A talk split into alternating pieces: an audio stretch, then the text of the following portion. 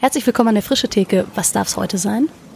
Ja, guten Tag. Ähm, was haben Sie denn im Angebot? Oh, heute ist es ganz grandios. Dr. Sabrina Müller. Struktur gegen Beziehung oder mit Beziehung. Es geht um Hunde Fresh X, liquide Formen von Kirche, Tradition und Kontext im Spannungsfeld und eine Prise Männer und Frauen in der Kirche. Oh, das hört sich wirklich spannend an. Ähm, ja, dann nehme ich mal 55 Minuten. Alles klar, los geht's. Frische Theke. Erlesene Ideen für die Kirche von morgen. So, herzlich willkommen bei einer neuen Folge der Frische Theke. Wir sind heute in der Schweiz.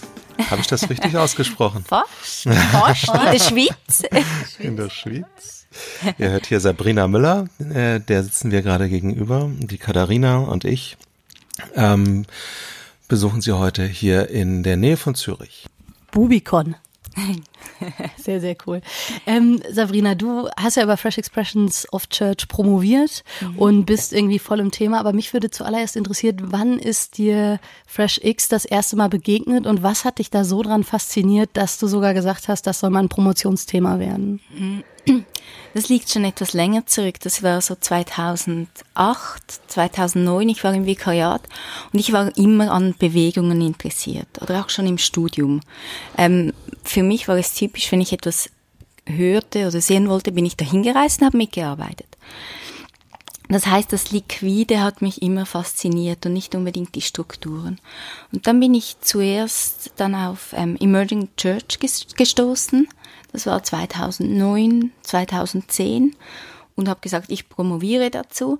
Und dann habe ich entdeckt, und zwar über meinen, über meinen Mann. Der hat gesagt, irgend so was Ähnliches gibt's in der Church of England, hätte er mal irgendwo gehört. Und dann habe ich da recherchiert und bemerkt, da gibt's was Ähnliches aber es ist in den Strukturen einer Staatskirche. Und das hat mich natürlich viel mehr interessiert, was das nun ist und wie das aussieht, da ich damals frisch im Pfarramt war, ordinierte Pfarrerin und halt ähm, schon im Landeskirchensystem der Schweiz verwurzelt bin oder war.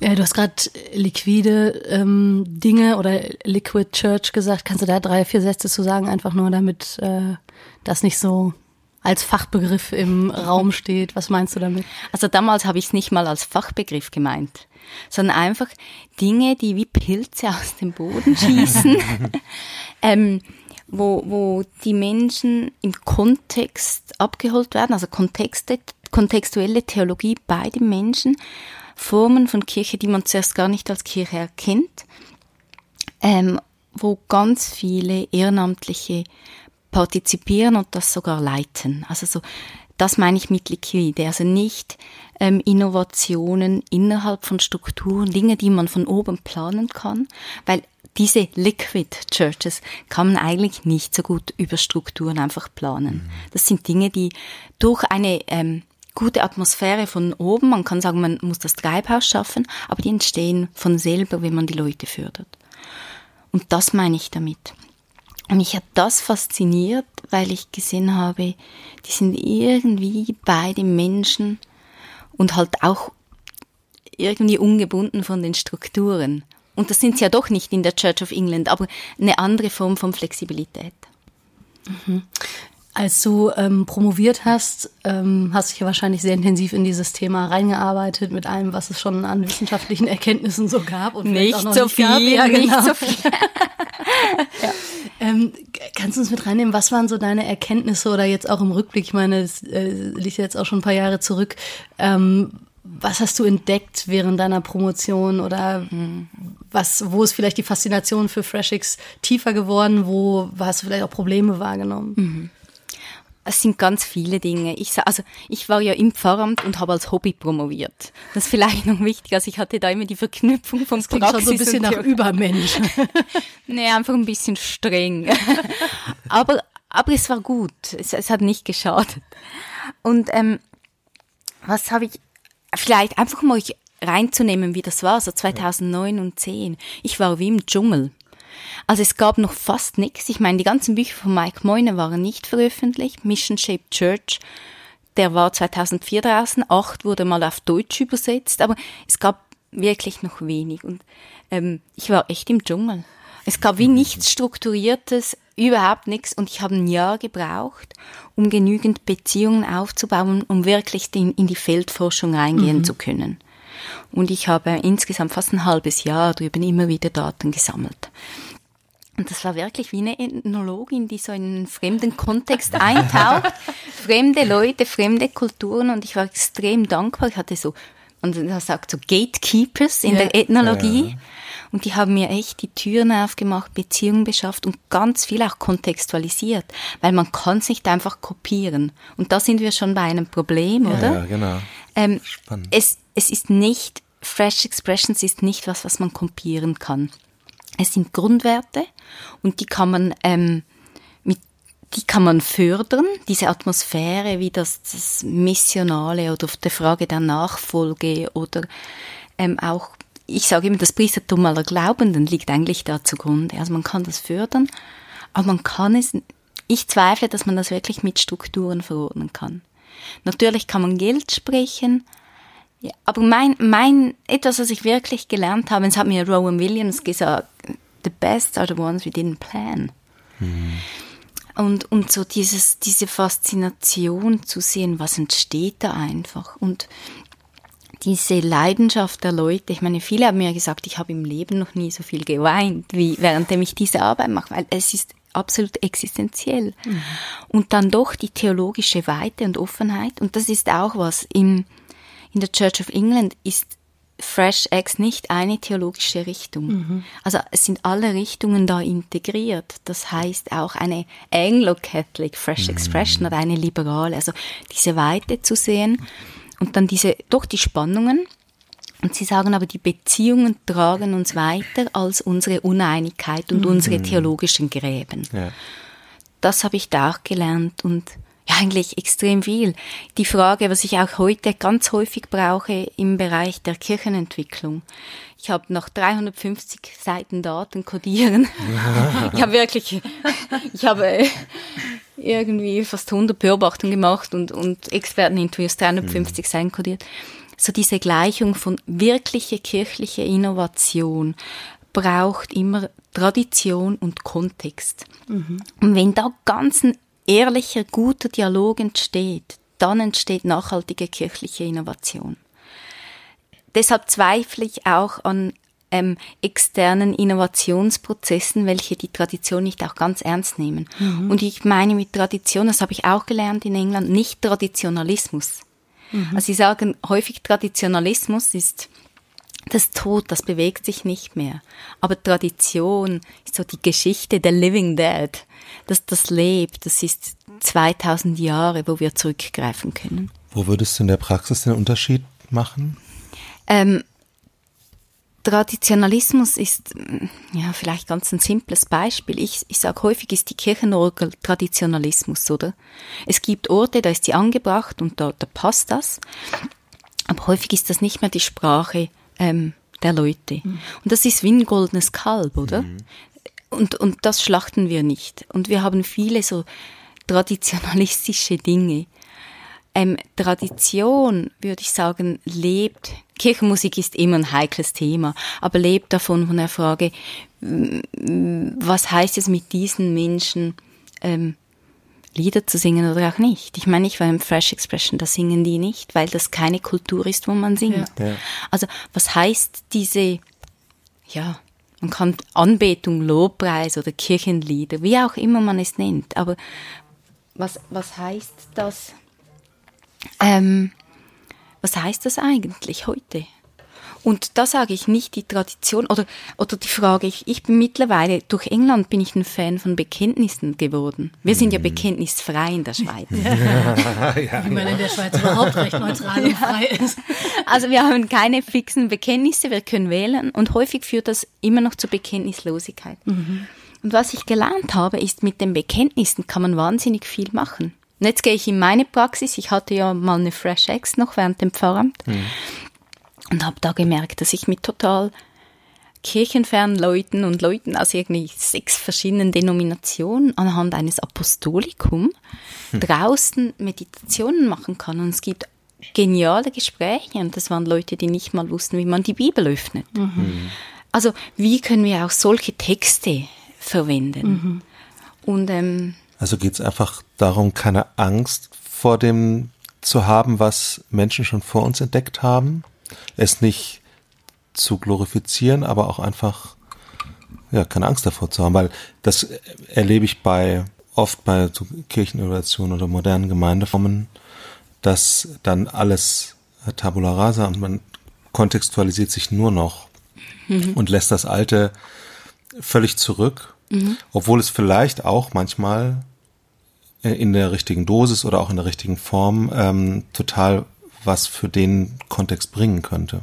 Das ist ja das Problem. Ich meine, nachher haben wir nichts mehr, oder? Mhm. Also ja. das ist auch, wenn wir über Kirchenentwicklung sprechen, sage ich immer, was, was sind wir als Kirche? Und deshalb sage ich, wir können schon von Innovationsprozessen lernen. Aber kirchliche Innovationsprozesse sind nochmals was anderes. Also wir müssen sowohl von zum Beispiel Innovationsprozessen in der Organisationsentwicklung müssen wir nochmals einen Dialog und eine Brücke schlagen, mhm. Ekklesial. Ähm, genauso wie wir mit der Tradition und dem Kontext eine Brücke schlagen müssen. Mhm. Und daraus muss die Innovation mhm. entstehen. Mhm. Ähm, und das habe ich da ganz stark gelernt. Und also zuerst, das war ja ein Ergebnis von der Datenanalyse, aber zuerst beobachtet und auch gemerkt, hey, das, die ticken da so. Mhm. Ähm, und, und diese Loyalität zu beidem. Mhm. Und das, glaube ich, kann man nicht einfach verordnen. Das ist eine Frage vom Erleben, der Bildung, vielleicht sogar der Leidenschaft für beides oder für alles oder für, für unser Zweit, unsere 2000-jährige mhm. Tradition, für mhm. den Kontext, für die Menschen, für die jetzigen Lebensumstände und hm, auch die Offenheit, sich überraschen zu lassen, was daraus entstehen kann. Mhm. Und da haben wir, und ich sage jetzt extra wir Deutschen und Schweizer, ein Riesenproblem, weil wir sind Kontrollfreaks. und das habe ich auch gelernt. In England, die sind pragmatisch. Mhm. Es wächst einfach mal. Und häufig beginnen wir nicht, wenn wir nicht ein Konzept haben, das 150 Prozent sicher ist. Mhm. Und wenn mich Leute fragen, was sollen wir machen, sage ich, hey, beginnt einfach. Ihr werdet sowieso versagen. Sehr schön. Doch, und, und nehmt das rein. Und das Versagen ist nicht Versagen, sondern aus diesen Fehlern lernt ihr und ihr lernt mehr aus den Fehlern als vielleicht sogar aus dem Gelingenden. Mhm. Und das sehe ich da auch. Also viele haben irgendwie vier oder fünf Mal probiert, bis sie gemerkt haben, wir müssen da Gegensteuer geben, da wieder hin, so funktioniert so nicht. Ähm, und, und da, das ist auch das, was ich dann im Artikel immer wieder beschreibe. Wir brauchen eine Kultur der Fehlerfreundlichkeit. Mhm. Ähm, und zwar untereinander, unter den Pionieren und Pionierinnen, unter Ortsgemeinden und Fresh Expressions, ähm, aber auch in den ganzen Kirchenleitungen und Hierarchien. Mhm. Das ist wahrscheinlich noch schwerer, oder? Äh, äh, kann man nicht einfach generalisieren. Mhm. Was ich sehe, es kommt extrem auf den Kontext drauf an. Mhm. Also es kommt zum Beispiel in der Schweiz, je nach Kanton ist das anders. Mhm. Ähm, in der Church of England war es sogar häufig so, dass ähm, die ganz Hierarchie ganz oben und quasi ganz unten, wenn man das so, was auch immer das ist, aber das war einfach als die Mitte. Ja. Weil die Mitte, also Pfarrpersonen, angestellte mhm. Personen hatten, haben viel mehr zu verlieren. Genau. Mhm. Ja. Ähm, aber was ich aussehe, ist ähm, in gewissen Prozessen, dass von oben her gerne alles diktiert und gesteuert wird und kontrolliert. Ähm, und, und das sind, ein Teil kann man, man kann sich verbessern, aber ein Teil sind Prozesse, die man nicht einfach steuern kann. Mhm. Wie war das mit deiner eigenen Erfahrung? Also du warst Pfarrerin und hast gleichzeitig eine FreshX gegründet innerhalb, ja, ich weiß gar nicht, deines, deiner Gemeinde oder so. Wie ist das passiert? Dass das, was ich meine, kann man nicht steuern. Ja. ähm, der Punkt war der, ich, ich war ja Pfarrerin und ich habe zu Fresh Expressions promoviert. Und ich bin dadurch eben meine Hunde, vielleicht hört man die ja doch noch dann. ähm, noch hat keiner gebellt. Ich wollte gerade sagen, wir sind hier mit vier Hunden und warten eigentlich die ganze Zeit darauf, dass sich auch einer von denen mal zu Wort meldet, aber bisher geht's. Sie sind sich doch an Sitzungen gewöhnt. ähm, nee, da, ich, ich gehe dadurch, kenne ich sehr viele Leute beim Spazieren, oder? Und ähm, das Spannende war immer, ich gehe nicht hin und habe gesagt, ich bin Pfarrerin, sondern wir kannten uns, hatten Beziehung vom Spazieren. Irgendwann habe ich gesagt, was, was ist eigentlich dein Beruf? Ja, Pfarrerin. Oh, oh, aber du bist ja ganz normal. Und da kannten wir uns schon gut genug, dass die keine Angst mehr hatten, ja. sondern gesehen haben, dass das funktioniert. Und ich bin, und das ging über zwei Jahre und die Leute haben begonnen, so Sinnfragen zu stellen, wollten mhm. mir theologische Themen, religiöse Themen, aber häufig auch existenzielle Themen mhm. diskutieren. Und dann habe ich denen gesagt, anstelle, dass wir das immer einzeln machen oder zu zweit auf Spaziergängen, lasst uns doch was machen, ähm, wo wir uns alle treffen, wo wir eure Fragen ähm, nach Spiritualität und Religion auch erleben können, diskutieren und reflektieren. Und das war eben das Spannende. Ich bin zwei Jahre spazieren gegangen, habe zugehört und habe selber nicht gerefft, dass das ein Potenzial ist. also, ähm, und dann habe ich zuerst zwei eingeladen, wir haben überlegt und dann Leute mit Hunden eingeladen. Manchmal hatten wir neun Hunde im Haus. Ich hatte damals nur zwei.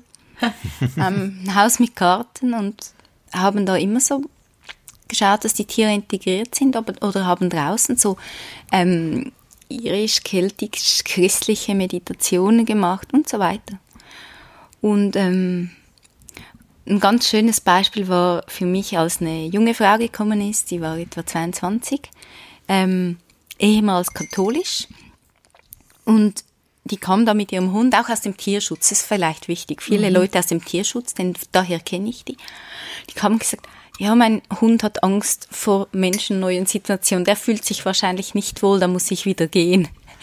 Und der Hund ging rein, ist auf das Sofa gesprungen und war, fühlte sich pudelwohl und von da an hat sie sich auch wohl gefühlt. Mhm. Ja. Ähm, und das war da. Und ich habe aber immer gesagt, Leute, es ist auch Kirche. Also ich wollte nicht irgendwie in der Schweiz, wenn man sagen, die Katze im Sack verkaufen. Ja. Und das sage ich auch immer, es ist total wichtig. Man kann nicht etwas ein halbes Jahr oder ein Jahr machen und plötzlich sagen, das ist jetzt christlich und es ist Kirche. Sondern ich habe gesagt, und das habe ich in England gelernt, es, es ist auch Kirche. Die wären nicht in ein traditionelles Gebäude gekommen, ja. aber bei, zu mir nach Hause sind die gekommen. Und ähm, wir haben es dann aufgeteilt. Das hat immer jemand anders gekocht. Meine Küche hat jeweils ausgesehen. Viele waren vegetarisch oder vegan. Da haben wir natürlich drauf geschaut. Ähm, und zusammen äh, gegessen. Und dann hatten wir immer so einen spirituellen Teil. Und der ging eine halbe Stunde bis eine Stunde. Und ich habe den zu Beginn vorbereitet, zwei, dreimal. Und dann habe ich gesagt, jetzt, jetzt habt ihr es mal gesehen.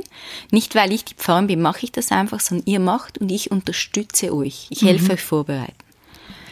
Ja, dann haben wir das immer erlebt und dann gab es immer Dessert und wir haben das schon reflektiert und versucht in Sprache zu fassen. Mhm.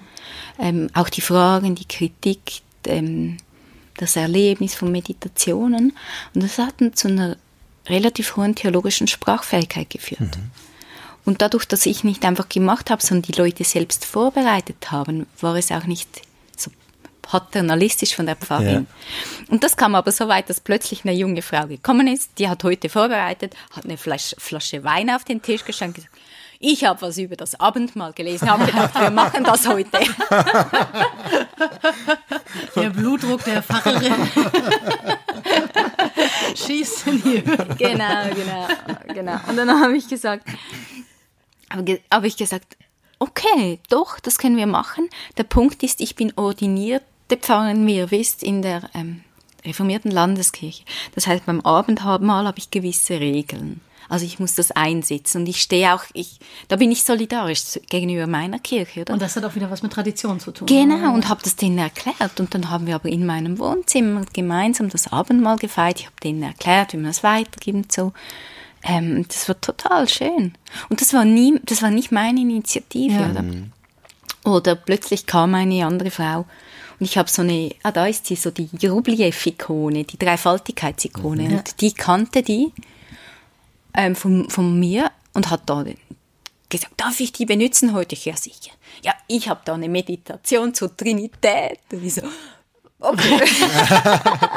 wow. Wenn man sich einen Glaubenskurs überlegt für Kirchenferne, ist das wahrscheinlich nicht das Thema, was man am Anfang irgendwie nee, und ich meine, das aus dem Hut zaubert. Nee, und das Apostolikum, also das waren meine Erfahrungen. meine Erfahrung war auch eine Frau, die war ähm, Floristin und hat gesagt, ich weiß eigentlich nicht mal, wie die Bibel aufschlagen. Dann habe ich gesagt, was kannst du? Sie hat gesagt, ja, etwas Handwerkliches machen. Und dann hat sie sich überlegt und hat was Kurzes zum Thema Dankbarkeit gesagt. Dann haben wir da was Handwerkliches, so Perlen aufgestickt mhm. und so. Sie hat gesagt, jede Perle für etwas, was ihr dankbar seid. Und dann hatte ich, habe ich drei große Perlen genommen und weit und dann haben wir diskutiert, was symbolisieren die Perlen. Mhm. Und dann habe ich gesagt, ja, das hier, diese drei habe ich für die Trinität. Und dann waren wir schon wieder im Gespräch. Ja. Also auch da aus relativ banalen, nicht mal banal, man kann viele Diskussionen bringen wo mein Mann, der auch Pfarrer ist, jeweils die Augen verdreht hat. Und manchmal kam jemand mit so Tarotkarten. und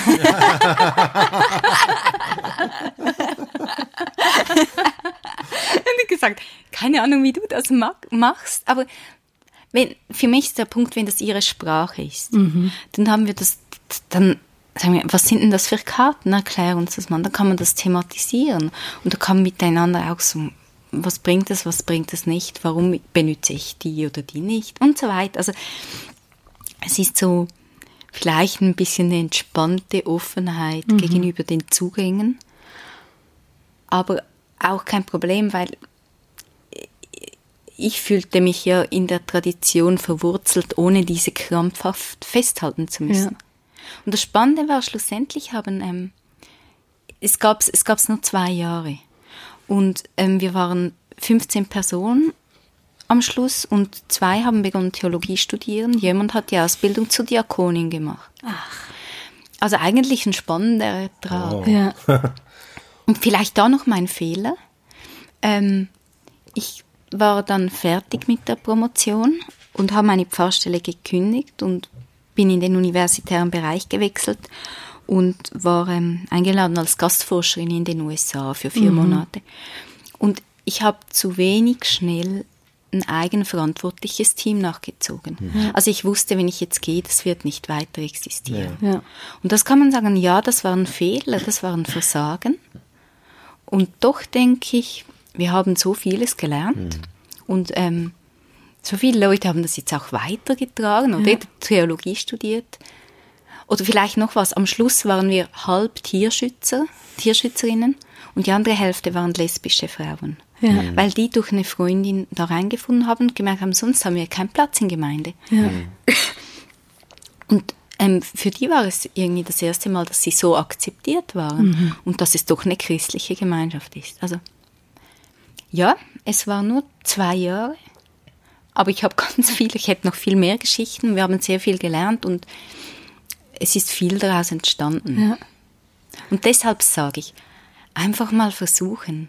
Und man muss vielleicht da, deshalb sage ich auch Fehlerfreundlichkeit, nicht für die Ewigkeit bauen. Mhm. Schön ist es, wenn man eine gewisse Nachhaltigkeit hinkriegt, wie in England. Ich meine, neun von zehn funktionieren.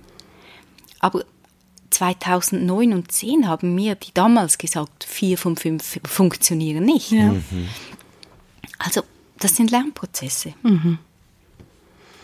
Ja, spannend. Und spannend auch, dass du sagst, dass das Potenzial zwei Jahre lang da war, ohne dass es dir überhaupt erst aufgefallen ist. Und da könnte man ja auf der einen Seite vielleicht sagen, äh, oh, wie traurig, aber auf der anderen Seite war, war vielleicht genau das auch wichtig, weil es dadurch zweckfrei war mhm. und nicht immer schon irgendwie so ein Gedanke von daraus muss ich jetzt irgendwas mhm. machen mhm. oder so, sondern ja. es war einfach die Beziehung, die irgendwie da war. Ich meine, wenn man das klassische Schema anschaut, oder mit, vom Aufbau mit mhm. dem Fresh X. Und unten dran hat es ja immer diesen Pfeil Listening.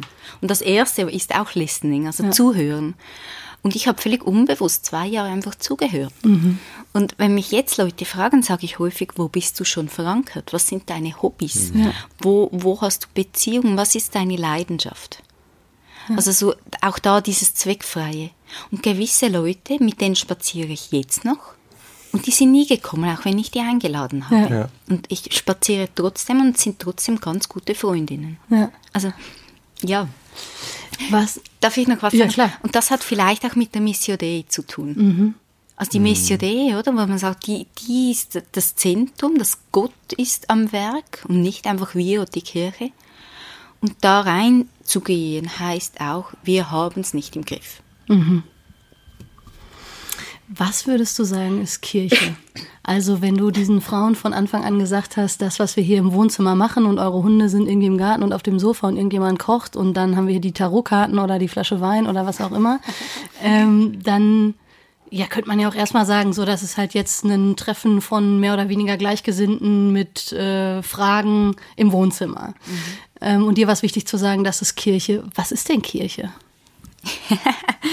ja, soll ich jetzt eine ekklesiologische Antwort geben?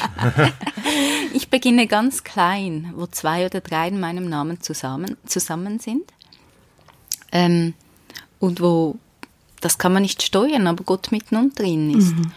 Und wir haben schon die Tarotkarten und den Wein, aber der Punkt war, ich habe immer gesagt, das ist Kirche und die Themen waren ähm, schlussendlich hochreligiös, persönliche ja. Glaubensüberzeugungen, die Frage von Kontingenzbewältigung. Wir hatten auch Leute mit Krisen, mit, mit schweren Lebenssituationen. Wo findet wer Zuflucht? Mhm. Und es gab gewisse Punkte, wir hatten immer irgendeine Form von Gebet drin. Das heißt nicht einfach, manchmal haben wir das Unser Vater gebetet, das Hundevater? Das unser Vater. Vater unser sagt die, oder? Ja. Sag Vater unser. Okay, unser Vater Hundevater. Und manchmal war aber das Gebet einfach ein Schweigen und ich habe dann einen trinitarischen Abschluss gemacht oder mhm. jemand anders. Also ähm, es war eben nicht einfach niederschwellig, wie ich vorhin vielleicht gesagt habe, wenn wir das Apostolikum meditieren. Also und dadurch, dass das von Beginn an irgendwo auch hochtheologisch war, mhm. Waren auch, wenn andere das vorbereitet haben, hat es immer so viele theologische Elemente, dass man das sofort aufnehmen konnte. Und deshalb war die Reflexion am Schluss auch immer so wichtig. Ja. Also eben bei Kaffee und diese, wir haben immer reflektiert, was haben wir gemacht, was haben wir erlebt, ähm, was hat das mit Gott zu tun, mit Kirche, also so diese Dinge. Mhm. Und manchmal haben wir gelacht und gefeiert, zum Beispiel als ich damals die Dies eingereicht ja. habe. ja. Und jetzt tatsächlich eine ekklesiologische Antwort? Also ich bleibe bei zwei und drei. Mhm. ähm, das wäre so meine Grundantwort. Ja. Ähm, wo, wo Menschen zusammen sind und wo ähm, Gott eine Rolle spielt. Ich habe jetzt extra nicht gesagt gefeiert, weil sonst sind wir einfach im Gottesdienst, denke mhm. ja. Ähm, Was ja auch irgendwie spannend ist, weil ich finde, die meisten Gottesdienste, also wenn ich nur den Gottesdienst erleben würde, würde mir das Verb feiern gar nicht einfallen. Mhm, mhm. Sondern das habe ich halt irgendwie so gelernt, dass es irgendwie Gottesdienstfeier heißt oder wir feiern Gottesdienst. Aber wenn ich mir angucke, was ich sonst als feiern bezeichne, dann sieht das in der Regel anders aus. Ja, hätte für die Leute auch anders ausgesehen, genau. Ja. Und ich meine, was man aber das, das ist auch bekannt, das sieht man auch in Mike Moines Büchern und so mittlerweile. Oder, oder ich habe es in der DIS beschrieben. Die Ekklesiologie da ist eine, die, die diese Beziehungsebenen drin hat. Also es ist, es muss eine Beziehung da sein zur Welt, also mhm. als Ausgesandte. Ähm, es muss eine Beziehung da sein zur Kirche und das heißt auch zur Tradition. Mhm. Ähm, eine Beziehung zu Gott und, und untereinander. Und von der Definition her ist es dann eine Fresh Eggs, aber eigentlich kann man auch sagen, dann sprechen wir von Kirche. Mhm. Ja. Ähm, eigentlich nichts wenig mit Strukturen und Gebäude. Und trotzdem, wenn ich Beratungen mache, empfehle ich Fresh Expressions immer, schließt euch einer Denomination an. Mhm. Irgendeiner. Ähm, weil dann seid ihr irgendwie verwurzelt und verankert. Das ist vielleicht spannend, weil jetzt war es ja bei dir so, du hast das in Personalunion ja irgendwie so vereinigt. Du warst eben die Pfarrerin vor Ort mit einer gewissen Autorität und hattest ja die Strukturen sowieso schon irgendwie in deiner Stelle und musstest dich dann selbst vielleicht um Erlaubnis bitten. Ähm. Also der Punkt war vielleicht der, meine Leute waren nicht einfach von meinem Ort, mhm. und, sondern eigentlich hatte ich Leute von dem ganzen Gebiet da, also bis hin von Zürich zwei von Zürich, Uster, Wetzikon, Berzwil, Bubikon. Ähm, und wir haben schon da in Bubikon gewohnt und ich war Pfarrerin in Berzwil. Ja. Und ich habe da damals einfach ganz frech gesagt, wir sind auch Kirche und habe damals meiner Kirchgemeinde und der Kirchgemeinde Bubikon gesagt, wollt ihr unsere Partner sein, aber wir sind selber Kirche. und habe auf die Homepage damals geschrieben, gehören zur reformierten Kirche. Was, ich glaube, hier ist kleinere, die wurde anderthalb Jahre in so einer Box gehalten. Die hatte keine Muskeln und war nur noch ein Kilo, nein 1,4 Kilogramm schwer. Ja, krass. Wir versuchen es, sonst schwöre ich die Ja. rein. Gucken. Passt schon. Ja. Was würdest du den Leuten raten? Warte, sie war noch, äh, sie war noch bei Kirche. Ja, ja. Noch mehr. Nee. Ich kann, die, ich kann auch noch ist die CA7 nennen. Ja, das ist wichtig für uns. ist Kommt das ja total alles wichtig. Oder die Parme, theologisch. nee, ich- auch diese Dokumente sind alle gut und wichtig. Aber ähm, beim Grundstein, da gehe ich doch dann auf das Relationale. Aber deshalb, genau, ich habe gerade gesagt, ich empfehle immer, schließt euch einer Denomination an. Mir ist eigentlich egal welche. Ich sage nicht, eine ist besser als die andere, aber schaut, dass ihr Rechenschaftsbeziehungen habt. Ja. Und das habe ich in England auch gelernt. Ähm, also die sagen lieber integrieren und diskutieren als ausschließen. Ja. Und das fand ich spannend. Ich habe die cr wirklich crazy Pioniere getroffen teilweise. Und die waren aber sehr, sehr loyal gegenüber der Kirche und der Tradition. Nicht blind, auch kritisch, aber auch loyal. Wie schafft es denn, wie schafft es Kirche, Struktur, das Loslassen?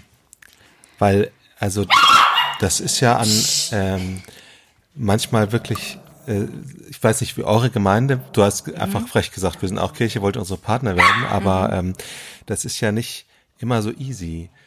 Äh, Wie, wie, kann Kirche es tatsächlich schaffen, das loszulassen, diesen, diese Kontrolle abzugeben? Ich glaube, da gibt es effektiv keine einfache Lösung.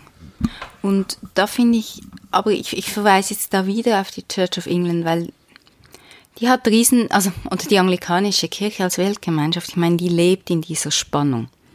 Und schon seit langer Zeit. Und man spürt oder sieht diese Spannung auch in der Church of England. Ich meine, da gibt's Frauen können jetzt Bischof, äh, Bischöfin werden. Ähm, aber da gab's Riesenspannungen, es wurde abgelehnt. Und da sagen sie, auch die Beziehung ist uns wichtiger und trägt mehr als die theologischen Differenzen. Also ähm, auch wenn du was es anders ist, als ich es sehe, lassen wir nicht diesen Strick oder diesen Drang der Beziehung abreißen. Ähm, und ich finde, das ist das Tragende. Ähm, löst aber nicht das Problem, weil genau bei, bei Homosexualität ähm, scheiden sich zum Beispiel die Geister.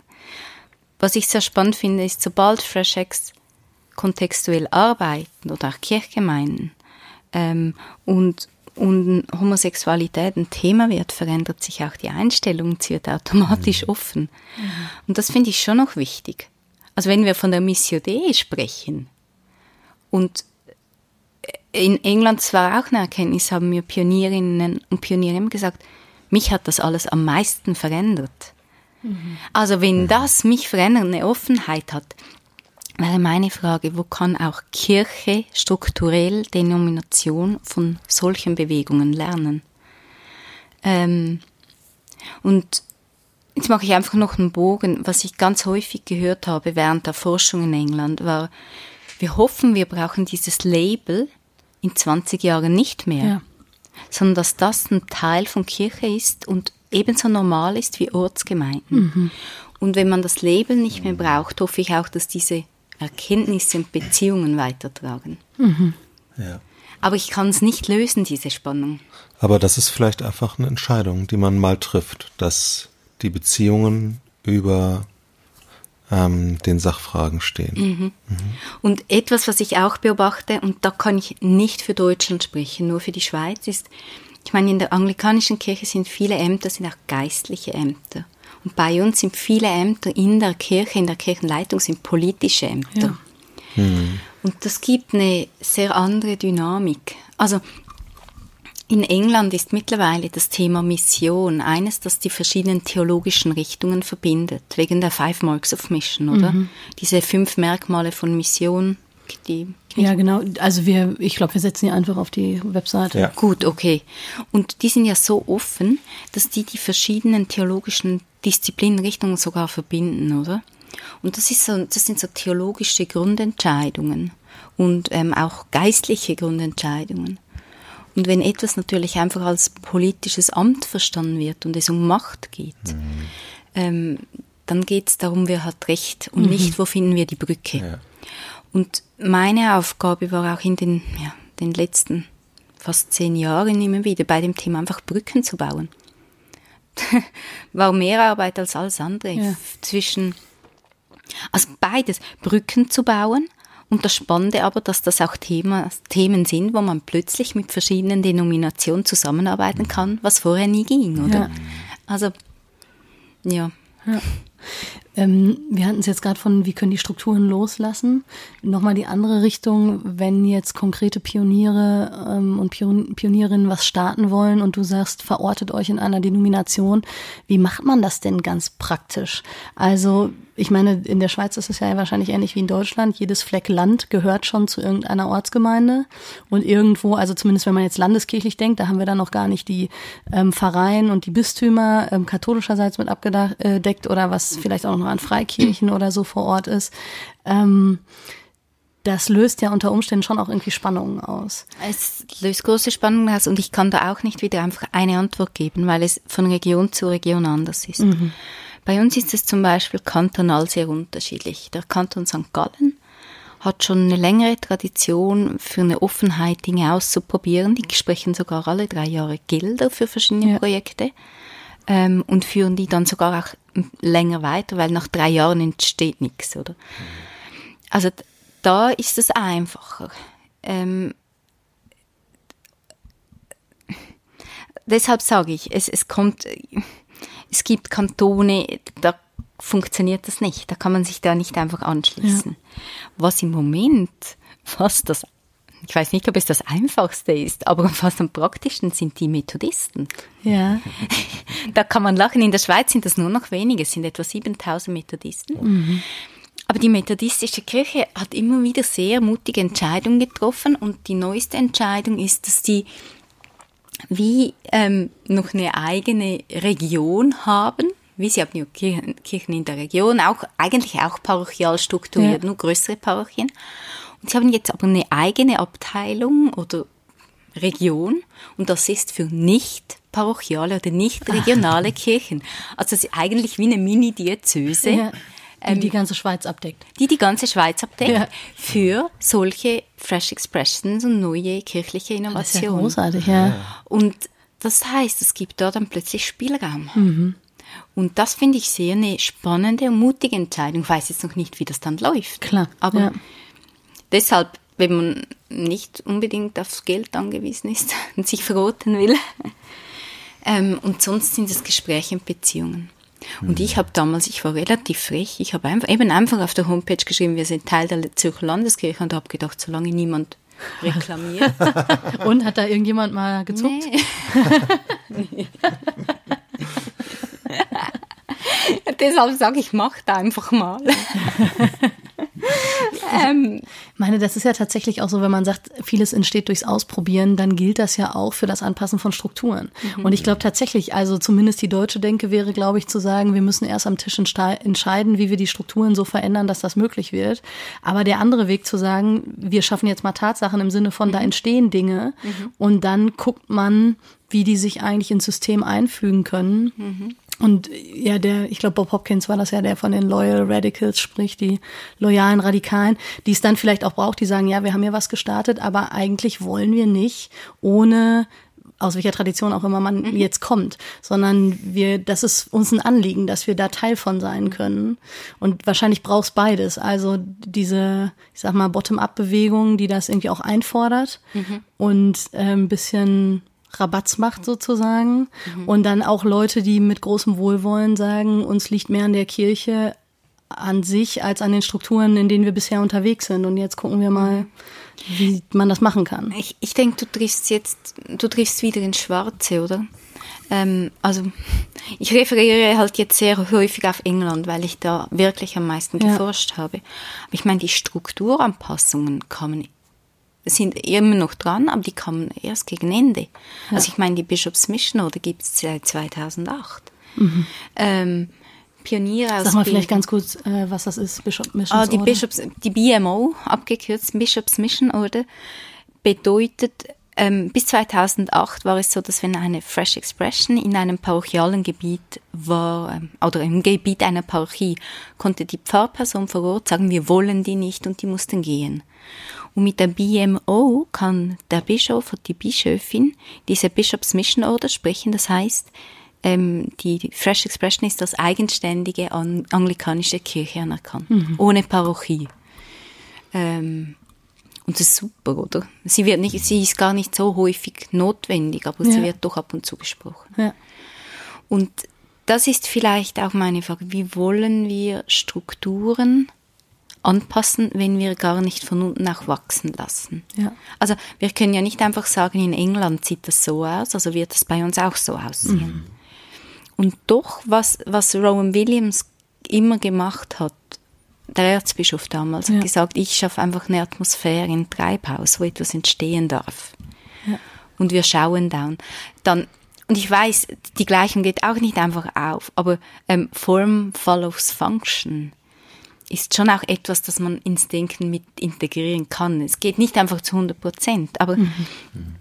ähm, vielleicht sieht es bei uns so aus, dass die Parochie selber kleine Freshchecks hat dann kann man von in der Parochie von einer Mixed Economy sprechen. Dann braucht es nicht mal so Anpassungen, nach, je nachdem, oder? Es gibt nicht, da gibt es wirklich nicht eine einfache Lösung. Mhm. Ja, das ist ja generell, glaube ich, bei dem Thema so. Was dann auch wieder der Tradition gegenüber spannend ist, weil wir jetzt aus Jahrzehnten oder fast schon Jahrhunderten kommen, wo man das irgendwie so als groß Ding sozusagen organisieren konnte. Mhm.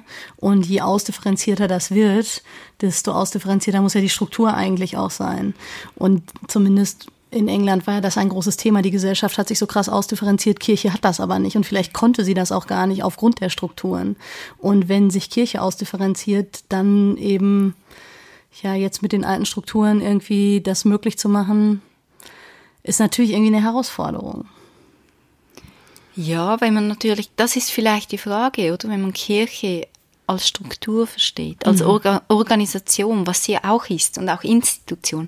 Aber wenn man sie nur als das versteht, dann geht es immer darum, wie kann man das integrieren und kontrollieren. Ja. Aber Kirche ist eigentlich ähm, Gottes Werk, mhm. wenn man biblisch schaut. Und wir können da vielleicht mithelfen, aber wir sind nicht die Baumeister. Ja. Und das ist die Frage, deshalb komme ich da immer mal wieder mit der Missio Dei, weil das ist die Bewegung. Und eigentlich wäre die Frage, wie können wir auf allen Ebenen uns in diese Missio Dei ähm, äh, reinbegeben oder da mit dabei sein. Mhm.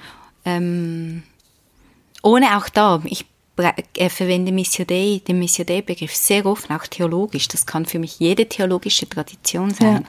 Aber wie, wie können wir offen sein für das Wirken Gottes an kleinen Orten und da anpassen? Und ich glaube, wir diskutieren überall viel zu viel. Wir, wir verwenden so viel Geld und Ressourcen und Emotionen für Strukturen und stelle, dass wir einfach mal machen und beginnen. Und, ja. ähm, und die Leute sind so frustriert und haben keine Energie mehr. Das sieht man in der Schweiz an vielen Orten, wo es immer um Strukturdiskussionen geht. Mhm. Und, und zu sagen, hey Leute, wo ist deine Leidenschaft? Wo sind deine Netzwerke? Was willst du? Wo und wie sieht für dich Kirche aus? Mhm. Und das ist ja manchmal zumindest, wenn ich das mit den deutschen Pfarrern, die ich so kenne, in Beziehung setze, sind das ja oft Fragen, wo man so ein müdes Lächeln zurückkriegt von, ja, wo ist deine Leidenschaft? Das ist zwar eine tolle Frage, aber zwischen äh, Trauen, Beerdigen, Taufen genau. und dem Sonntagsmorgensgottesdienst wüsste ich jetzt nicht, wo ich großartig irgendwelchen Leidenschaften nachgehen mhm. sollte. Aber das ist genau auch, genau auch ein Problem. Wir haben die Pfarrämter völlig überladen. Ähm, die haben auch nur noch, nicht nur noch, aber viele strukturelle Aufgaben, viele Beerdigungen. Und ich glaube, die Pfarrpersonen brauchen auch wieder kreativen Freiraum. Weil wenn man einfach, man stellt einfach Pioniere an, oder? Und sagt, macht mal, ihr dürft mal, habt Freiraum. Aber viele Pfarrpersonen hätten auch, hm. äh, hätt, oder hatten mal Ideen und Visionen. Ja. Ich habe ähm, das neue dünne Büchlein, das ich geschrieben habe, gelebte Theologie, Ja. geht eigentlich, ist nicht Fresh Eggs, aber geht davon aus, dass ich sage, wenn wir Kirchenentwicklung der Zukunft denken wollen, geht es darum, das allgemeine Priestertum zu stärken, die theologische Sprachfähigkeit von Menschen zu fördern und dazu brauchen Pfarrpersonen Freiraum. Das wäre ihre Kernaufgabe, Ja. die Begleitung und Förderung des allgemeinen Priestertums, damit die Dinge machen können, also Fresh Eggs oder in Ortsgemeinden. Ähm, aber ja, ich kenne viele Pfarrpersonen, die hätten keine Ressourcen. Ja. Und da gehen wir einfach auch, ich finde es auch schade, weil wir haben sehr gut ausgebildete Personen, die häufig eigentlich das nur noch sehr wenig machen können, worin sie ausgebildet sind. Wir, wir haben gerade, als die Hunde gebellt haben, noch ein anderes Thema ganz kurz angeschnitten, was irgendwie total spannend ist. Ähm, und zwar, ähm, wir, wir kriegen als Podcast immer wieder die Rückmeldung, ach, wie schön es ist, wie viele Frauen wir ähm, da haben bei uns. Ähm, und dass wir so drauf achten und so. Dabei und, haben wir da gar nicht drauf geachtet, Genau, sondern also wir haben uns einfach gefragt, mit wem wollen wir gerne reden. Und da waren halt viele Frauen bei. Ihr seid super, weil häufig bin ich, sobald es um Kirchenentwicklung geht, die einzige Frei Frau in Männergremien. Ja, das ist spannend. Aber was wir uns dann äh, kurz gedacht hatten, kann es sein, dass, dass Fresh X generell äh, für Frauen auch attraktiver ist, da was auch in leitender Position oder in Macherposition äh, zu sein? Also verstehst du, was ich meine? Vielleicht, weil diese Hierarchien nicht so da sind? Ich weiß, ich würde es wahrscheinlich nicht so formulieren, sondern, und da gehe ich einfach auf die Statistik der ähm, Church Army Research Unit zurück. Es sind ja, hm, ich glaube, es sind 50 Prozent, also sogar ein bisschen mehr, die von Frauen geleitet sind. Das Spannende ist aber, diejenigen, die Frauen leiden, die werden nicht bezahlt. Also viele Frauen machen das eigentlich ehrenamtlich, freiwillig. Und die Männer, die es machen, die haben eine Anstellung. Okay. Das ist das eine. Das andere ist, Frauen haben eventuell, und das ist durch unsere gesellschaftliche Situation bedingt, mehr Netzwerke. Oder? Also wir haben immer noch häufig eher traditionelle Systeme. Und da haben Frauen Netzwerke in Vereinen oder in, ähm, in der Schule, Kindergärten, was auch immer, Kindertagesstätten. Ähm, das ist vielleicht auch ein Punkt. Ja. Ähm, und äh, Männer tendieren dazu, gibt es auch Statistiken, Jobs mit ähm, Renommee zu, also möchten sie gerne haben und eine Fresh Expression aufzubauen hat nicht unbedingt so viel Renommee. Ich meine, das sind keine Mega-Churches, sage ich immer wieder. Es geht nicht darum, ähm, Dinge aufzubauen, die drei, vier, 500 Personen haben, sondern das Ja. sind häufig 40, es sind 20 Personen. Ja. Ähm, Und das Risiko ist relativ hoch, dass man irgendwas vor die Wand fährt, Mhm. weil es eben nicht das irgendwie, ich sag jetzt mal, One-Size-Fits-All Ja. Modell sozusagen ist, was irgendwo anders funktioniert hat und Mhm. jetzt implementiert, implementiert man das in der nächsten Stadt und Genau, und was auch noch ist, viele, die wirklich, die gut funktionieren, nachhaltig sind, sind Teams. Also Ja. sind die, Ja. solche, die man als Team aufbaut. Und da hast du auch mehr Frauen drin. Ich denke nicht mal, ich denke, vieles von dem ist Prägung und Erziehung und, und unsere Gesellschaft. Ja, Aber natürlich, ja. deshalb ist halt, ist es so. ja. Wobei, Ja, für uns war das eben ganz spannend, weil uns das gar nicht aufgefallen war im Sinne von, wir haben da jetzt irgendwie so Listen gemacht oder so. Uns ist das zwar generell wichtig, aber wir Genau. haben echt keine, keine irgendwie Quote oder irgendwas. Wobei, wenn ihr dann wieder in die Literatur geht, der Kirchentheorie und sogar Fresh Ex Literatur, habt ihr fast nur Männer. Ja. Also ich Ja. bin eine der wenigen und das merkt man schon. Also es ist wirklich so kirchliche Innovation, Ekklesiologie, ähm, liquide Formen. Da, da schreiben dann wieder viel mehr Männer Fachartikel. Ja. Ist noch spannend, eigentlich eine gute Beobachtung. Männer publizieren mehr dazu und Frauen machen es.